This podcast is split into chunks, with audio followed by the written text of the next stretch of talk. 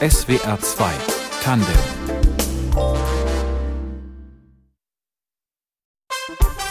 SWR 2 Tandem mit Bernd Lechler. Hallo. Und wir sprechen heute über die Titanic.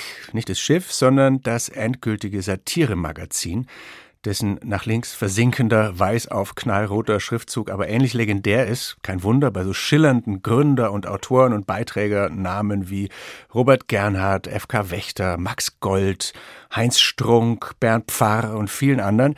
Im Gegensatz zum Schiff konnte die Zeitschrift dieses Jahr durch eine Leser- und Leserinnen-Spendenaktion vor dem Untergang bewahrt werden, zumindest mal für ein Jahr.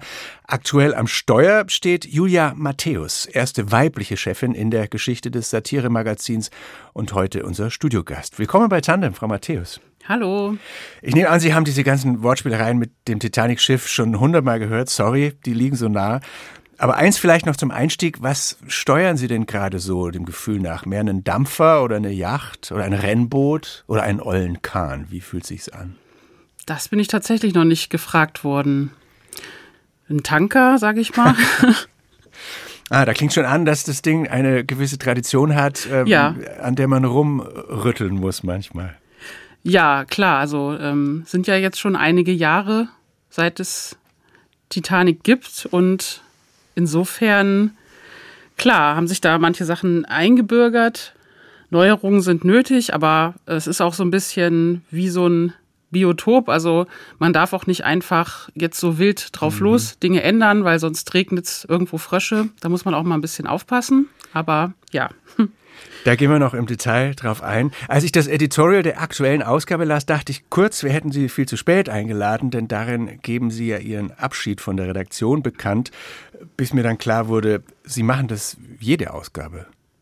Richtig, ja. Ich trete bei jedem Heft zurück. Warum? Als Chefredakteurin. Ja, das hat sich irgendwie so ergeben. Also gerade so in meiner Anfangszeit kamen auch so relativ viele Kommentare so in die Richtung, so, naja, nach dem Motto, wie lange macht die das wohl? Das ist sowieso, hat sich in sechs Wochen wieder erledigt. Oder weil, auch, weil sie eine Frau ist, die neue Chefin. Äh, ja, es kam, glaube ich, schon so aus der Richtung, mhm. ja. Mhm. Und auch sowas wie, naja, ach, wenn da jetzt eine Frau sitzt, dann hat sich das ja auch sowieso bald erledigt mit Titanic. Da kam schon einiges aus der Richtung und ja, irgendwie hat mir das Thema dann auch so ganz gut gefallen. Und es sind ja auch jeden Monat Rücktritte von Politikern oder anderen Prominenten oder sonst welche Veränderungen. Das lässt sich dann immer auch ganz schön aufgreifen. Und insofern fand ich das so ein ganz gutes Thema. Das beschreibt sie ja auch gut als Satirikerin und Humoristin sozusagen, wenn sie aus äh, Anfeindungen gleich eine Kolumnenidee stricken. Sehr schön. Und wie das ansonsten funktioniert, so ein Magazin zu machen und was in der Titanic Spaß ist und was ernst und wie Sie dahin kamen, darüber sprechen wir gleich. In SWR 2 Tandem mit Julia Matthäus.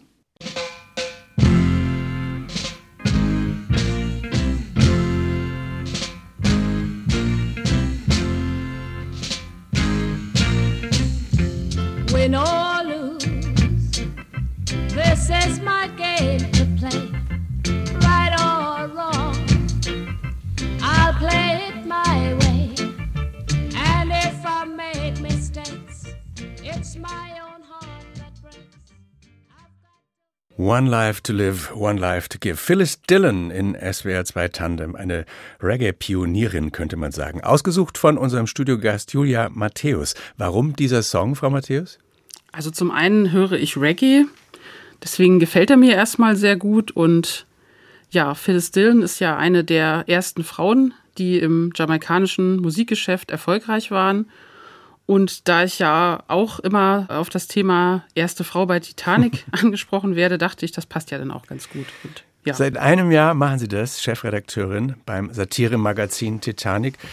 Und das heißt, Sie sind, wir hatten schon davon, offenbar humoristisch veranlagt. Äh, lassen Sie uns autobiografisch oder biografisch anfangen. Wann haben Sie Ihre Neigung zum, ja, mehr oder weniger gehobenen Quatschmachen entdeckt? Schon als Kind? Also so richtig, dass ich gedacht habe, ach, das kann ich gut, das mache ich jetzt mal. Das war jetzt eigentlich gar nicht so. Also ich habe schon auch mal als Kind, das steht ja auch auf meiner Website, das war auch schon oft Thema, mal so eine Bastel-Satire-Zeitschrift, die Unterrock, haben wir mal gemacht. Da waren wir irgendwie zehn. Aber dass ich da schon so richtig gedacht habe, das mache ich jetzt mal oder äh, das überhaupt als Beruf gesehen habe, das kam ja natürlich erst sehr viel später. Aber schon ein Interesse an Satire und an äh, Dingen einen lustigen Dreh geben. Was war Unterrock? Um was ging's da? Das war so eine Anspielung auf diese damaligen Jugendmusikzeitschriften, die es da gab, so die, die Pop Rocky und die Popcorn und die Bravo natürlich mhm. auch, die wir damals gelesen haben. Und da haben wir mal so eine kleine Parodie sozusagen uns ausgedacht, ja. Und die Entdeckung von Satire als, als Stilmittel auch oder Humor als Mittel der Kritik, wie haben Sie das entdeckt oder wann? Wahrscheinlich ja auch als, als Konsumentin, als Leserin und Hörerin und Zuschauerin erstmal. Ja, also in erster Linie dadurch, dass ich selber Titanic gelesen habe. Da war ich dann aber auch schon so Anfang 20, habe schon studiert. Da habe ich mich damit beschäftigt und ja, so in erster Linie hat das da eigentlich angefangen, würde ich sagen. Können Sie beschreiben, worin die Faszination bestand oder was Sie interessant dran fanden? Ja, also erstmal natürlich einfach, dass es lustig war und auch die Ideen, die da drin gesteckt mhm. haben. Und klar, ähm, auch der kritische Aspekt, das waren ja dann oft auch Sachen, die man woanders nicht gelesen hat. Dann auch dieses breite Spektrum von Humorarten, was ja auch bei Titanic einzigartig ist. Und ja, dieses Zusammenspiel, das hat mich schon sehr fasziniert. Das sagen Sie so, das breite Spektrum von Humorarten. Was, was könnten das zum Beispiel für Humorarten sein? Viele Humorarten, die es woanders nicht so gibt. Also zum Beispiel dieser Nonsenshumor, den wir haben. Dann auch das Morbide, was mir sehr gut gefällt. Der absurde Humor. Dann aber auch manchmal einfach ein bisschen was Albernes. Dann auch wieder sehr anspruchsvoll und das beides dann so nebeneinander. Haben Sie ein gutes Beispiel? Zum Beispiel für den absurden Humor. Also ich habe gelacht über die Titelseite schon mal der, der aktuellen Ausgabe. Da ging es darum, dass wir uns alle ja gerade so beschwert fühlen durch die belastenden Themen der Zeit und Sie haben dann bestimmte Beispiele abgebildet. Ja, ich habe den aktuellen Titel auch dabei. Das ist mir zu viel, wie wir lernen, mit schlimmen Nachrichten besser umzugehen. Und dann sind hier so Meldungen abgebildet, zum Beispiel der Glühwein wird teurer, nackter Mann reibt sich an Bauzaun, Schienenersatzverkehr, Wacken sold out. Ja. Soll man dann, wenn man das äh, gesehen und drüber gelacht hat, idealerweise denken, ja komm, uns geht's doch gut? Oder ist es schon zu äh, erzieherisch gedacht? Ja, also das ist meiner Meinung nach schon ein bisschen zu pädagogisch gedacht. Also wir wollen ja jetzt eigentlich nicht irgendeine bestimmte Botschaft unbedingt transportieren, sondern wir wollen ja erstmal reagieren auf etwas und daraus eine komische Botschaft formulieren. Und dieser Titel ist eine Anspielung auf einen Sterntitel, der auch die gleiche Überschrift hatte, das ist mir zu viel. Aber mhm. natürlich dann mit richtigen Katastrophenmeldungen und dieses Thema, wie schirmt man sich ab gegenüber belastenden Nachrichten, das war ja jetzt auch sehr oft in mehreren Medien Thema und ja. da hatten wir irgendwie Lust drauf, da was zu, zu machen. Das hat uns gefallen. Und Sie haben sich, um wieder auf Ihre Biografie zurückzukommen, ja auch an der Uni während des Studiums oder am Ende des Studiums mit satirischer Medienkritik befasst in der Masterarbeit. Was war da die Fragestellung? Was haben Sie untersucht? So genau weiß ich das gar nicht mehr. Was war denn da die Fragestellung? ja, es ist schon so lange her. Ähm, auf jeden Fall habe ich mich mit Titanic-Beiträgen darin auch beschäftigt. Das war ah. auch ein bisschen ein Grund, weshalb ich diese Masterarbeit zu dem Thema machen wollte. Es war eine qualitative Analyse und ich habe untersucht, mit welchen Mitteln die Satire sozusagen äh, Medienkritik übt. Zum Beispiel mit dem ein Mittel, was ich da gefunden habe, in Anführungszeichen, ist die Verknüpfung von Themen die so genutzt wird, um so übergreifende Berichterstattungsmuster zum Beispiel aufzuzeigen. Das war ein Ergebnis dieser Studie. Und was hat Sie sonst äh, inspiriert oder geprägt? Loriot, Monty Python, Mad, RTL Samstagnacht? Ich weiß gar nicht, oder war das alles ja. schon durch, wenn man Jahrgang 84 ist? Also RTL Samstagnacht habe ich äh, gerne geschaut zum Beispiel. Oder damals lief auch ähm, die Wochenshow. Mhm. Also das, solche Sachen habe ich schon, genau, das habe ich schon gerne geschaut, ja. Welche Kollegen oder Kolleginnen im weitesten Sinne jetzt bewundern Sie heute? Ah, ich kann da gar nicht so irgendwelche Namen nennen. Also vieles aus dem Umfeld der neuen Frankfurter Schule natürlich. Ja. Auf die wir auch noch kommen. Also ja, das sind Robert Gernhardt, so, FK Wächter. Genau, oder auch Max Gold natürlich, diese mhm. Klassiker, aber auch neuere Künstlerinnen wie Stefanie Sargnagel, das gefällt mir auch sehr gut. Also ich habe jetzt keine Vorbilder in dem Sinne, aber ja, es gibt schon einige, an die, die man sich anschaut und die man gut findet und sich orientiert.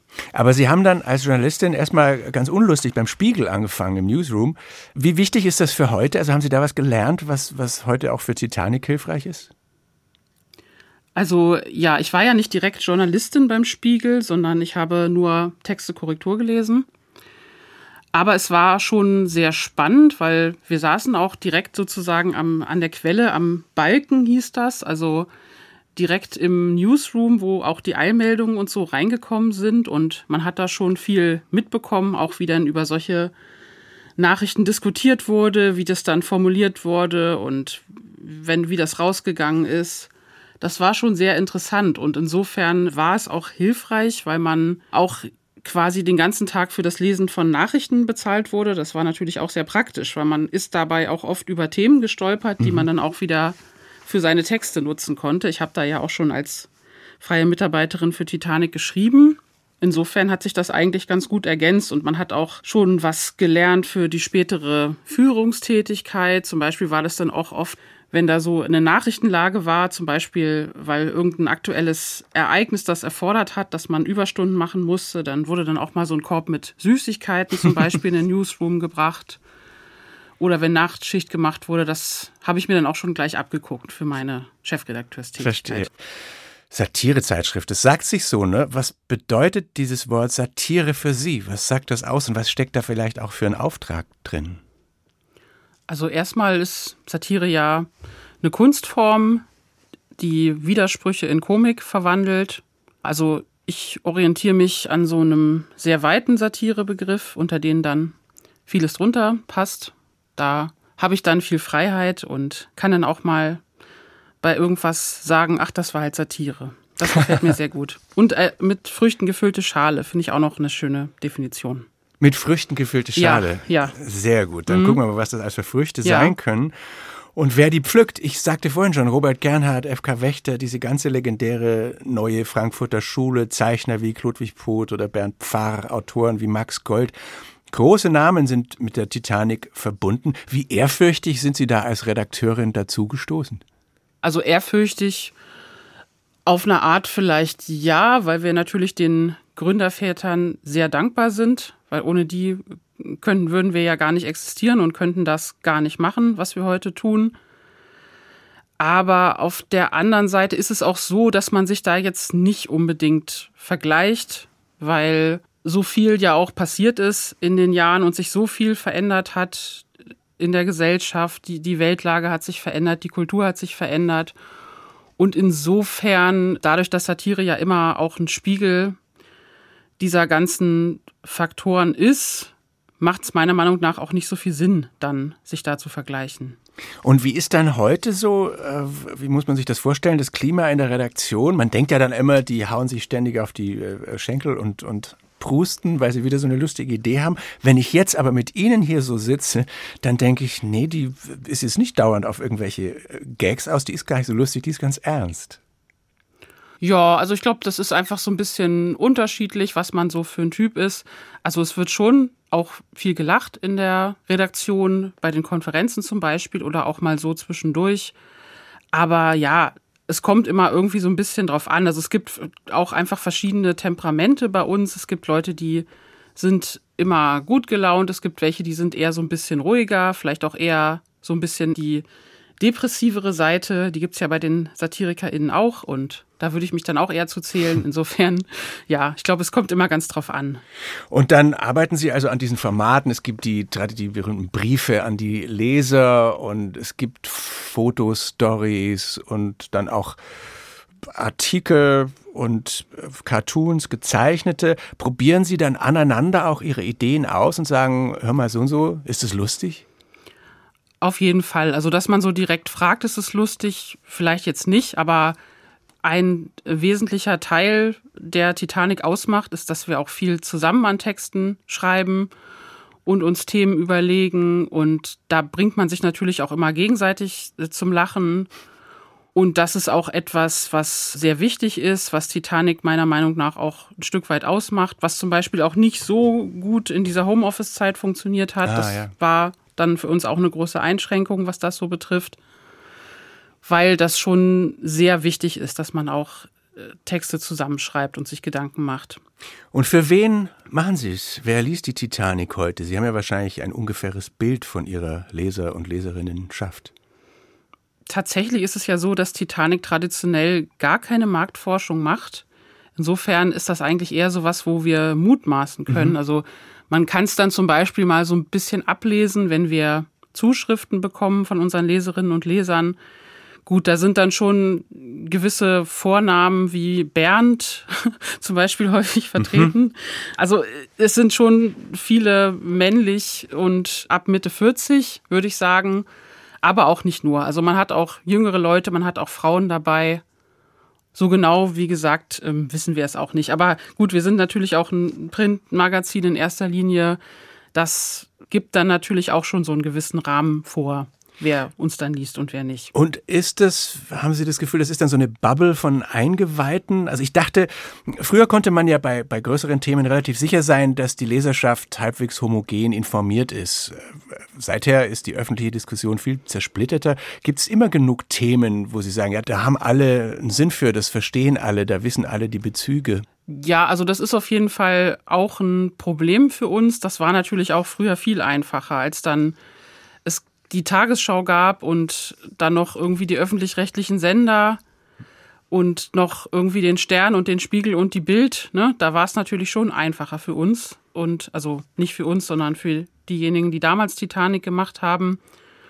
Und heute ist natürlich das Angebot an Medien, an Kanälen, an Bubbles ist unendlich und das kann schon manchmal ein Problem sein, weil man dann bei manchen Meldungen gar nicht weiß, wer hat das jetzt alles mitbekommen. Ne? Mhm. Also da muss man schon drauf achten. Manchmal machen wir es dann auch so, dass wir einen Ausschnitt der Meldung zum Beispiel in dem Artikel noch äh, mit, also so einen kleinen Ausriss nur mit der Überschrift noch mit rein layouten, einfach damit erkannt werden kann, dass es sich auf eine reale Meldung bezieht. Also das ist schon auf jeden Fall eine Herausforderung für uns. Das ist so, ja. Was sich auch geändert hat, sind die Empfindlichkeiten. Äh, Wokeness wäre für die Titanic wahrscheinlich tödlich oder macht keinen Sinn. Umgekehrt ist ja manche neue Rücksichtnahme sehr sinnvoll. Wie betrifft sie all das als Satire-Redakteurin? Also die Empfindlichkeiten, würde ich sagen, sind ja in mehreren Lagern vorhanden. Also ich würde jetzt nicht sagen, dass das nur das Woke linke Lager ist, wie das mhm. ja manchmal so dargestellt wird. Also das hat man ja zum Beispiel auch an diesem WDR-Umweltsau-Skandal zum Beispiel gesehen. Dass Dieses das auch, Kinderlied, das ja, dann ja. auf so viel mhm. Entrüstung bei den Älteren gestoßen ist. Ja, also wie gehen wir damit um? Also manchmal kann es einem natürlich auch nützen, wenn man Satire macht, weil man dann auch schon weiß, bei bestimmten Themen gibt es Reaktionen. Das kann ja manchmal auch Spaß machen. Also da ist zum Beispiel das Thema Gendern, wo man eigentlich immer weiß, da regen sich Leute drüber auf, egal wie man es macht. Mhm. Wie machen Sie es? Wir machen es tatsächlich nicht komplett einheitlich. Das liegt aber auch einfach daran, dass das bei Titanic nicht funktionieren würde. Also wir gendern in vielen Texten, aber wenn wir natürlich jetzt Welt.de oder Bild parodieren, dann würde es ja jetzt nicht passen, wenn wir da gendern würden. Und bei manchen kürzeren Witzen ist es auch manchmal schwierig. Ne? Also wir machen es schon da, wo es, irgendwie passt, aber wir machen es auch nicht komplett einheitlich. Schwierig ist es ja sowieso. In diesem Jahr ist die Titanic knapp an der Insolvenz vorbeigeschlittert. Da sprechen wir gleich noch genauer drüber und spielen vorher noch mal einen von Ihren Musikwünschen, Frau Matthäus. Forever vom Silly Walks Movement mit Tanya Stevens. Auch wieder Reggae. Warum haben Sie den Song ausgesucht? Ja, Tanya Stevens ist ja auch noch eine weitere Frau, die im Reggae erfolgreich ist.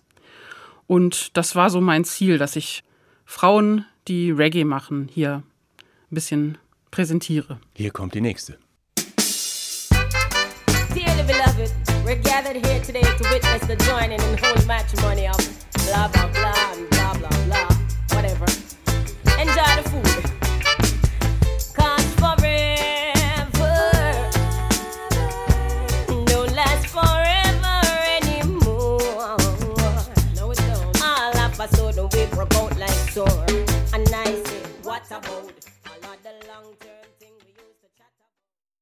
Sie hören SWR 2 Tandem. Unser Gast ist Julia Matthäus. Sie leitet die Satirezeitschrift Titanic, bei der sie seit 2020 arbeitet und die diesen Sommer eine Spendenaktion in Gang bringen musste, um die Zeitschrift vor der Insolvenz zu bewahren. Wie bahnt sich sowas an, Frau Matthäus? Und wie ist dann die Stimmung? Haben Sie viel zusammengesessen, überlegt, wie kommt man da raus?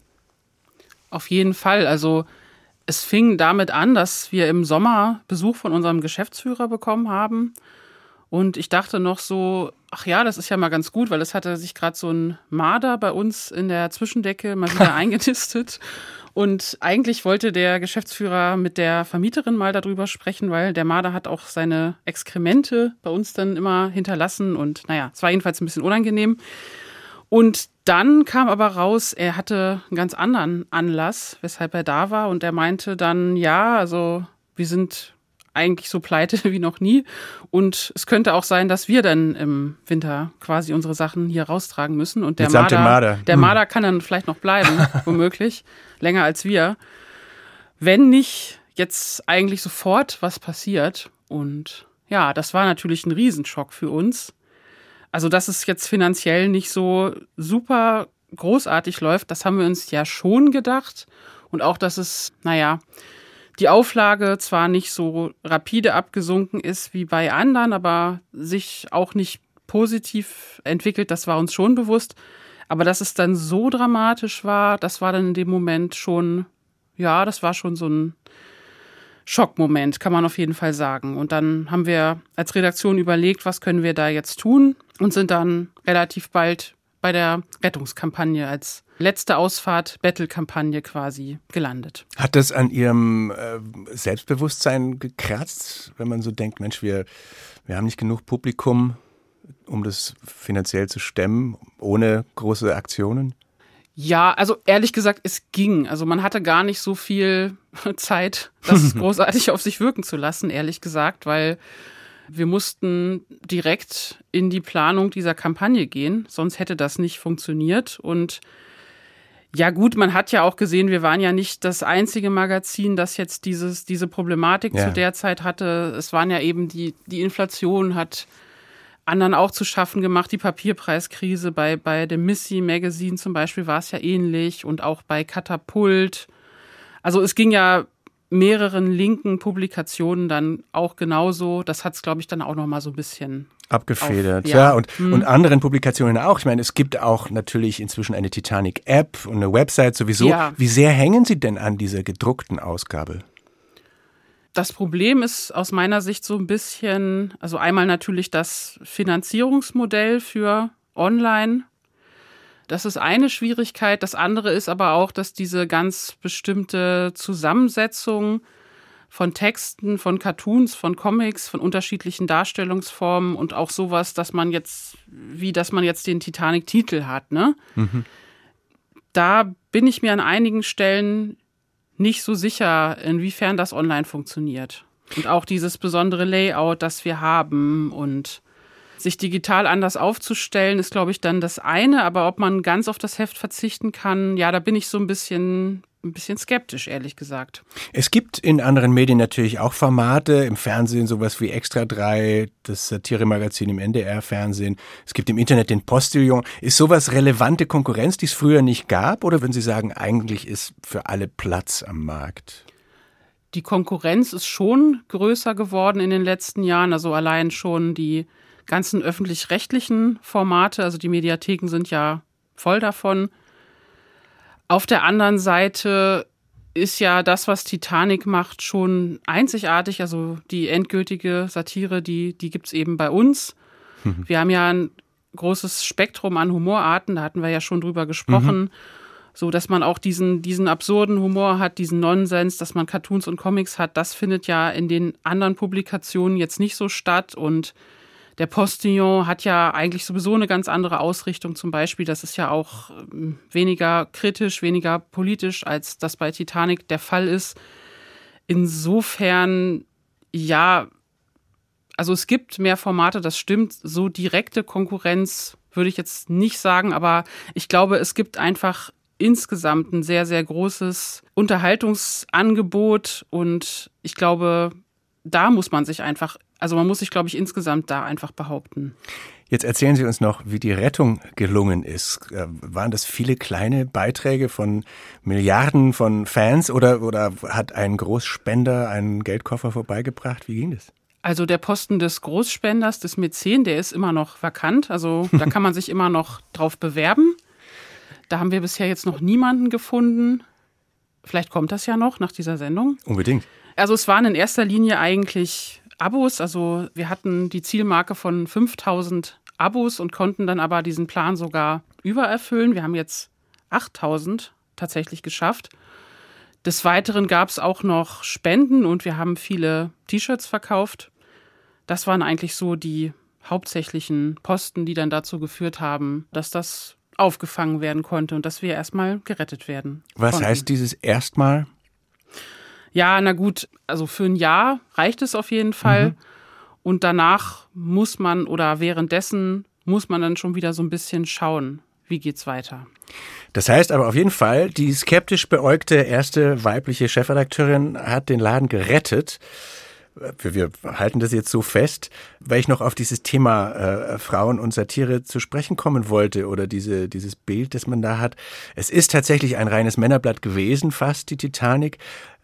Sagen Sie uns, welche prägenden Frauen gab es da auch in der Geschichte oder gibt es immer noch, die man viel zu selten nennt und die dieses Magazin aber schon auch äh, beeinflusst und geprägt haben?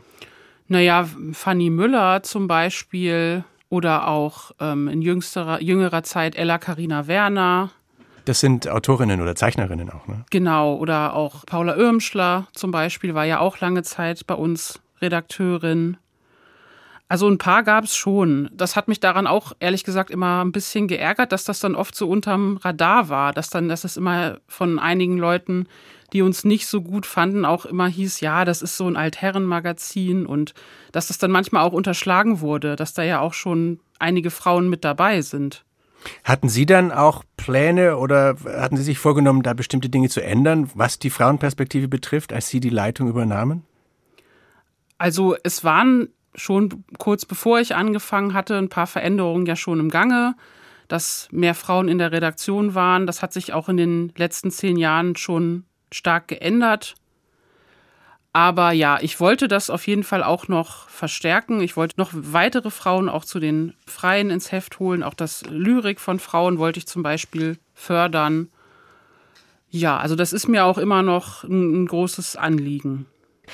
Das war auch schon so ein weltpolitisch trübes Jahr. Da begann der Ukraine-Krieg. Davor war Pandemie. Aktuell haben wir den Krieg in Gaza nach dem Terror der Hamas. Dazu Klimawandel und so weiter. Vergeht Ihnen da manchmal die Lust auf Satire? Nee, also eigentlich gar nicht.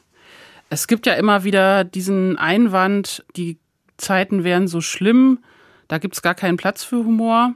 Aber ich finde eigentlich, dass es genau umgekehrt ist. Also es ist zwar schwieriger und anspruchsvoller, Witz zu machen in solchen Zeiten, aber ich finde es auf der anderen Seite ja auch umso wichtiger, weil Satire ist ja etwas, das sich dem Ernst auch ein Stück weit entgegensetzen kann. Satire kann Entlastung schaffen für den Moment, sie kann helfen, das Nachrichtengeschehen auch zu verarbeiten. Und insofern finde ich, ist zwar anspruchsvoller in schwierigen Zeiten, aber auch umso wichtiger. Und dass wir alle gerade so ein bisschen wunde Seelchen sind, macht einen das vielleicht ein bisschen softer oder weniger spitz? Ich meine, man fragt sich wahrscheinlich überhaupt so als Titanic-Autor oder Redakteurin in diesem Fall oder in jedem Fall, ob man zu hart war oder ob das jetzt vielleicht doch beleidigend ist oder einfach gemein. Ach, das fragen wir uns eigentlich dann gar nicht so häufig. Ich würde jetzt auch nicht sagen, dass wir dadurch jetzt irgendwie weicher geworden sind dadurch, dass wir in diesen Krisenzeiten leben müssen, weil, also ich meine, wir müssen ja auch unsere Arbeit machen. Ein Fahrradkurier, der muss auch bei Schnee und Eis seine Sendung ausfahren und wir müssen auch während des Krieges Satire machen. Also Krieg und Satire ja bitte, weil was sollen wir denn anderes machen? Wir haben ja auch nichts anderes gelernt. Und was aber nochmal das Kritische betrifft, also ich wollte auch darauf hinaus, dass man ja schon als Satirikerin viel auf Sachen draufhaut und sich lustig macht. Und auch, ich denke mir das manchmal in so einer Sendung wie der Heute-Show, wie sich über politische Pannen amüsiert wird. Ah, wie dilettantisch, ach, wie lächerlich. Ist das nicht manchmal zu wenig konstruktiv? Also gerade in turbulenten Zeiten? Weil spotten kann man immer, oder? Aber ich sehe es jetzt auch nicht als Aufgabe von Satire konstruktiv zu sein. Also Satire ist ja eine Kunstform und die muss meiner Meinung nach ja auch gar nicht unbedingt irgendwie einen konkreten Nutzen haben, weil bei einem Gemälde zum Beispiel würde man ja jetzt auch nicht fragen, oh, ist das jetzt irgendwie konstruktiv oder hat das überhaupt eine Wirkung oder hat das überhaupt einen Nutzen? Und ich finde, das wird an Satire häufig herangetragen, diese Erwartungshaltung. Mhm. Aber ich finde die ehrlich gesagt gar nicht so sinnvoll. Also Satire soll ja erstmal irgendwo entlasten und Widersprüchen mit Komik begegnen. Und klar soll sie auch Kritik transportieren, aber ich finde, sie muss jetzt nicht unbedingt nützlich sein. Es ist nicht ihre Existenz, das macht nicht ihre Existenzberechtigung aus. Und Sie haben aber auch andere Seiten, also Sie sprachen von den vielen Humorarten schon. Ähm, Im aktuellen Heft ist ein großer Artikel von Stefan Gärtner wieder, man könnte auch sagen ein Essay, in diesem Fall über den 7. Oktober, also den Überfall der Hamas auf Israel und die progressive Linke und diese ganzen umstrittenen Reaktionen darauf. Und der ist eigentlich durch und durch ernst. Also welche Rolle spielt das in, im Heft, das sonst ja gar nichts ernst nimmt? Also der Gärtner-Text, der ist immer eigentlich ernst, mehr, also ja, also das spielt natürlich eine untergeordnete Rolle im Heft. Wir haben jetzt wenig ernste Texte. Gärtner ist da so ein bisschen eine Ausnahme, aber eine ernste politische Kolumne im Heft dabei zu haben, finde ich schon, gehört auch zu Titanic dazu. Ich meine, sie war ja auch schon immer so eigentlich. Ich meine, Sie drehen das ja dann auch wieder in die Satire, das Thema Nahostkrieg jetzt und, und Gaza. Ähm, da haben Sie so eine Doppelseite gemacht mit erfundenen Tageszeitungsartikeln, die, die dann alle so nach dem Geschmack der Hamas inhaltlich verdreht sind. Ich hatte das Gefühl, also dieses Ereignis ging doch der Titanic auch an die Nieren und man hatte das Gefühl, da muss man jetzt sehr klar sein. Also ich würde schon sagen, dass uns das, also naja, was heißt, es ging der Titanic an die Nieren, aber klar, das war auch schon ein großer Schock und diese Bilder, die man da gesehen hat, die hatten natürlich schon eine gewisse Wucht und Natürlich, aber sehr also man kann dann, gemacht. Klar. Ja, man, man kann dann selber wohl nicht mehr so flapsig sein. Ich fand die witzig, aber die hatten schon auch sowas. Ich dachte, dann haben sie vielleicht doch einen Bildungs- oder Erziehungs- oder Aufklärungsanspruch. Ja, gut, das kann ja auch manchmal vielleicht von Autor zu Autor verschieden sein, aber ich glaube, es geht ja auch darum, dass man selber irgendwie reagiert auf so eine Meldung. Und ich glaube, da macht man sich gar nicht unbedingt so äh, Gedanken, was soll da jetzt die Wirkung sein, sondern das wählt man dann ja eigentlich so intuitiv, dieses Mittel, würde ich sagen. Also vieles macht man ja dann irgendwie nach Gefühl. Und weil die Justiz das Gefühl nicht akzeptiert, wird das Heft eigentlich dann gegengelesen, bevor es rauskommt von einem Justiziar? Ja, wir haben ja unsere Anwältin Gabi Rittig und die guckt alle problematischen Artikel durch, damit wir nicht aus Versehen jemanden vergleichsweise Unwichtiges beleidigen und uns das dann Geld kostet, was wir für andere Zwecke brauchen. Verstehe. Also eine Klage wäre schlimmer als ein Shitstorm. Es kommt natürlich immer darauf an, was es für eine Klage ist. Also grundsätzlich würde ich eher sagen, die gute alte Klage ist mir lieber als der Shitstorm, hm. weil wenn sich Anwälte mit einem beschäftigen, dann fühlt man sich stärker wertgeschätzt, als wenn das nur so ein wütender Mob ist. Aber auf der anderen Seite, man muss natürlich auch nehmen, was man kriegen kann. Und auch so ein Shitstorm kann gute Seiten haben. Und da muss man sich dann auch manchmal drauf einlassen. Wann Fall. kam zuletzt was, was Ihnen zu denken gab?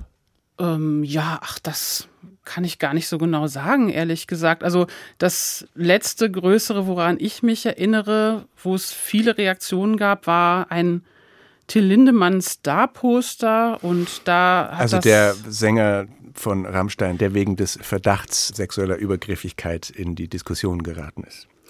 Genau, da hatten wir äh, relativ viele Reaktionen dann drauf auf dieses Star-Poster. Da kamen dann so Sachen wie, ja, wir würden ja die Unschuldsvermutung gar nicht berücksichtigen bei Titanic. Also anscheinend erwarten das dann Leute, dass das bei uns dann sehr ausgewogen ist oder es wurde sich nach unserem Impfstatus tatsächlich auch sehr oft erkundigt in diesen Kommentaren oder ja, einige waren dann auch der Meinung, äh, wir sind neidisch auf den Rammstein-Erfolg und ja, also es war schon ein bunter Strauß an Rückmeldungen zu diesem Aber es klingt danach, als könnte man damit gut leben. Auf jeden Fall, ja. Also das war jetzt nicht so, dass erwartet wird, dass wir die Unschuldsvermutung in unsere satirische Betrachtung mit einbeziehen. Das fand ich schon so ein bisschen lustig auch, aber wirklich zu denken gegeben hat es mir dann nicht. Nee. Am 22. Dezember erscheint das Januarheft. Dürfen Sie schon verraten, was auf dem Titel ist? Der Titel, der steht auch noch gar nicht hundertprozentig fest. Oder was die Themen sind? Ja, also die Themen kann ich verraten. Wir haben einen Selbsttest, welcher Grünenhass passt zu Ihnen, einen Psychotest. Dann haben wir über den René Benko eine schöne Geschichte. Den österreichischen Immobilienunternehmer und seine Insolvenzen. Was noch? Das Sommermärchen, dazu haben wir noch eine Seite. Ah, das heißt, die Fußball-EM, die wird Sie nächstes Jahr beschäftigen. Genau, und dann noch eine Jahresvorschau, wo wir uns insgesamt mit den Themen des nächsten Jahres befassen. Was wird das Thema sein des nächsten Jahres? Oh, es sind ja einige Themen dabei. Also das auf eins kann ich mich da, glaube ich, jetzt gar nicht festlegen. Sagen Sie zwei oder drei? Es ist ein bunter Strauß. Ja, die Zukunft der Ampel ist natürlich gerade ja so ein bisschen viel diskutiert. Da, glaube ich, bleibt es spannend. Dann äh, ist ja auch die Frage, kommt Trump vielleicht doch irgendwann noch wieder zurück? Ich denke, da ist einiges, wird wieder einiges los sein. Wir sind gespannt, was der Titanic dazu einfällt. Danke, dass Sie in der Sendung waren. Vielen Dank. SWR 2 Tandem mit Julia Matthäus, Redaktion Martina Kögel, Technik Gaston Weber. Ich bin Bernd Lechler. Tschüss.